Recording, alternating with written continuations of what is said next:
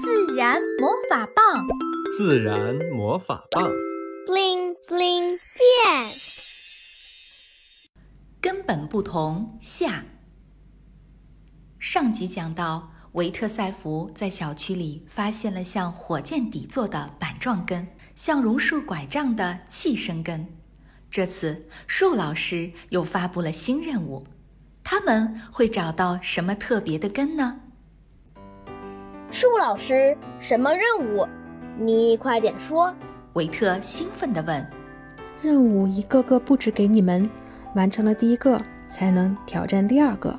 树老师说：“没问题，保证完成任务。”赛弗自信地点点头说：“你们现在只关注了小区高大的乔木，后面可以观察一下爬藤的植物。”老师是说爬山虎吗？树老师点点头：“是的，爬山虎是常见的爬藤植物。期待你们的发现。”维特写完作业，和赛弗兴冲冲地出门了。他们直奔小区的墙边，那里有满墙的爬山虎。看了好久也没看到根。维特，树老师的任务布置错了吧？赛弗困惑地问。维特摇摇头：“不可能。”一定是我们漏了什么，我们再好好观察。爬山虎的叶子绿油油的，有些叶子是完整的一片，有些叶子则是三小片，叶子密密麻麻的匍匐在墙上，已经看不见墙的颜色了。在密密麻麻的叶子中间，细心的赛弗看到了一些淡绿色的卷须。雷特，这些卷须会是根吗？维特认真地观察了一下，不太确定。他拨开叶子，叶子下面的景象让他们很震惊。映入眼前的是纵横交错的藤，第一眼看上去还有点吓人。藤上长了很多细细的、张牙舞爪的须，它们的颜色都是暗灰色的。须的最前面是一个小圆盘。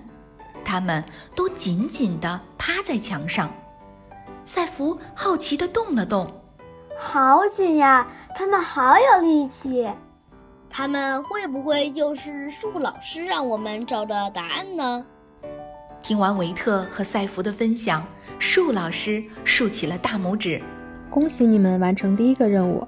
你们观察到的卷须就是爬山虎的根，这也是气生根的一种。”都长在空气里，它有一个专门的名称，叫攀援根。维特恍然大悟，爬山虎就是靠着这些卷须和小圆盘才能紧紧地长在墙上，最后长满了整面墙。赛弗观察到那些淡绿色的卷须，如果没有接触到墙，它们就会枯萎；如果碰到墙，卷须前面就会长出小圆盘，紧紧地吸在墙上，颜色也慢慢变成灰色。有了它们，爬山虎就可以毫不费力气地慢慢长到高高的墙壁上。舒老师停了一会儿，接着说：“小学四年级的语文里，专门有一课就是讲爬山虎的这个特征，名字叫‘爬山虎的脚’。第二个任务来了。”这个任务你们在小区里无法完成，要让爸爸妈妈带你们去红树林公园。维特拍手叫好：“太好了，我喜欢红树林公园。”赛弗好开心。你们去红树林公园的任务是找一种很特别的根。先给你们一点小线索，这种根叫呼吸根，因为植物正常的根部缺氧，所以就靠这些根来进行呼吸。赛福张大了嘴巴，哇，还有这么特别的根呀！好想马上看到它们。周末一早，维特一家就来到了红树林公园。一进公园，赛弗很快看到好几棵特别的植物，它们树干的下半部分像八爪鱼一样，这些八爪鱼就像树的脚，密密麻麻地围在一起。它们就是要找的呼吸根吗？赛夫和维特快步跑上去，树上挂着介绍，写着“红刺露兜树”。维特一边看一边念：“红刺露兜树生长在海边，为了抵御风暴的袭击，长有很多支柱根，仿佛章鱼的脚一般，也叫红章鱼树。”赛福拍手说：“原来它们和老榕树的根一样，都是为了稳稳的不被吹倒。”维特有些遗憾，白高兴一场。看来我们还得再努力。他们俩开始了公园大搜寻，但是忙活了一上午，找来找去还是支柱根、板状根。午饭的时候，维特和赛弗心不在焉，对妈妈准备的美食都提不起兴趣了。爸爸好奇地问：“你们怎么了？”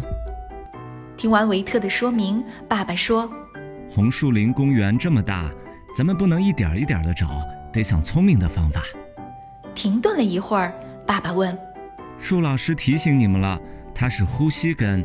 原来正常的根部无法呼吸，那什么情况下根部会缺氧呢？”好一会儿，维特想起来：“爸爸，我知道了。我游泳的时候，在水里就是无法呼吸的。”于是，维特和赛弗放下手中的食物，快速朝海边跑去。远远望去，海边有很多树长在水里，他们俩心里一阵狂喜。跑到跟前，这些树周围的水里冒出很多大小和形状都不一样的根，有的已经很高，有的刚刚冒出头。赛弗兴奋地叫道：“维特！”它们就是呼吸根了吧？维特观察了许久，肯定的点点头。一进家门，维特和赛弗迫不及待地联系树老师。